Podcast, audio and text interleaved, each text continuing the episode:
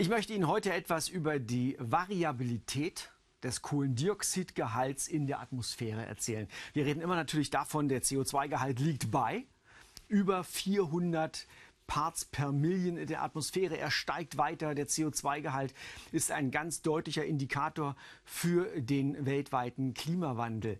Dabei ist der CO2-Gehalt keine fixe Zahl, sondern er verändert sich minütlich, stündlich.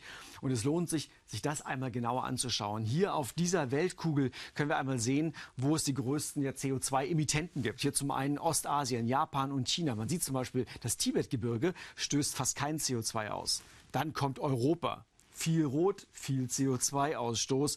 Und weiter geht es natürlich auch Richtung Südamerika, zum Beispiel Venezuela, Kolumbien, Mexiko und erwartungsgemäß USA und Kanada ebenfalls als große CO2-Emittenten. Deshalb haben wir auch auf der Nordhalbkugel hier die gelben und roten Farbtöne, auf der Südhalbkugel deutlich weniger CO2-Ausstoß. Deshalb ist es hier eher blau obwohl diese Unterschiede auf dieser Animation so gigantisch aussehen. Gelb-rot auf der Nordhalbkugel und eher blau auf der Südhalbkugel, sind die Unterschiede nur sehr gering. Denn CO2 ist ein Gas, das sich sehr fein in der Atmosphäre vermischt. Also wir haben eine relative Gleichverteilung. Der Unterschied zwischen Nord- und Südhalbkugel, also auch dieser Farben zwischen Blau und Rot, beträgt nur zwei bis drei Prozent. Und weil sich CO2 so gut vermischt in der Atmosphäre, reichen im Grunde genommen auch wenige Messorte aus, um eine äh, Aussage treffen zu können über den CO2-Gehalt der gesamten weltweiten Atmosphäre.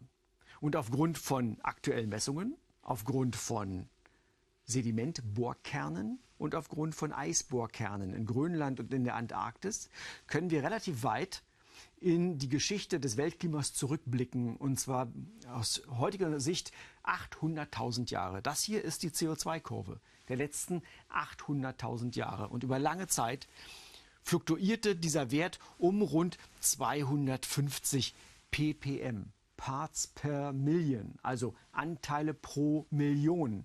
Also wir reden hier bei 250 von 250 CO2-Molekülen pro einer Million Luftbestandteile, Luftmoleküle. Auf diese ähm, Einheit, auf diese Messgröße hat man sich einmal geeinigt. Das ist sozusagen das Mischungsverhältnis in der Atmosphäre. Lange blieb es also um diesen Wert um 250 und dann sehen wir in der jüngsten Zeit diesen rasanten Anstieg auf heute mehr als 400 ppm. Wenn wir uns die letzten 10.000 Jahre anschauen, dann ist das nicht mehr so groß, die Fluktuation. Und da sehen wir mal die enorm, den enormen Anstieg innerhalb der letzten 100 Jahre, innerhalb der letzten 150 Jahre, seit der Mensch aufgrund der Industrialisierung, aufgrund des Kohle- und, und Erdölverbrennungswahns daran schraubt. Also enorm dieser Anstieg.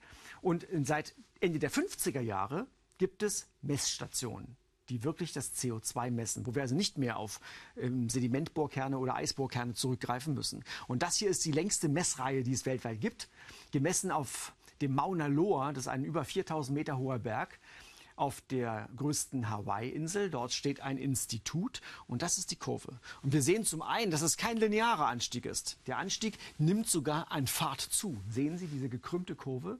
Das ist schon eher bedenklich, dass also sozusagen der Anstieg eher ja, immer sich weiter beschleunigt. Das Zweite, was man hier erkennen kann, ist dieses gerippte Muster, eine Art Sägezahnkurve. Deshalb gucken wir mal noch genauer hin.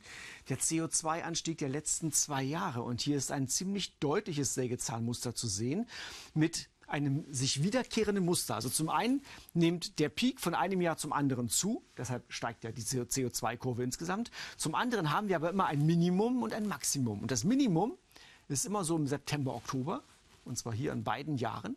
Und das Maximum immer etwa im Mai, Juni. Warum das Ganze? Die Antwort liefert ein Blick auf die Erdkugel. Zu verdanken haben wir diesen Jahresgang des Kohlendioxids diesen grünen Flächen, vor allem auf der Nordhalbkugel. Die Pflanzen machen den Unterschied. Pflanzen machen Photosynthese und dabei wird Kohlendioxid verbraucht und Sauerstoff ausgestoßen. Nochmal zurück zu unserem Bild.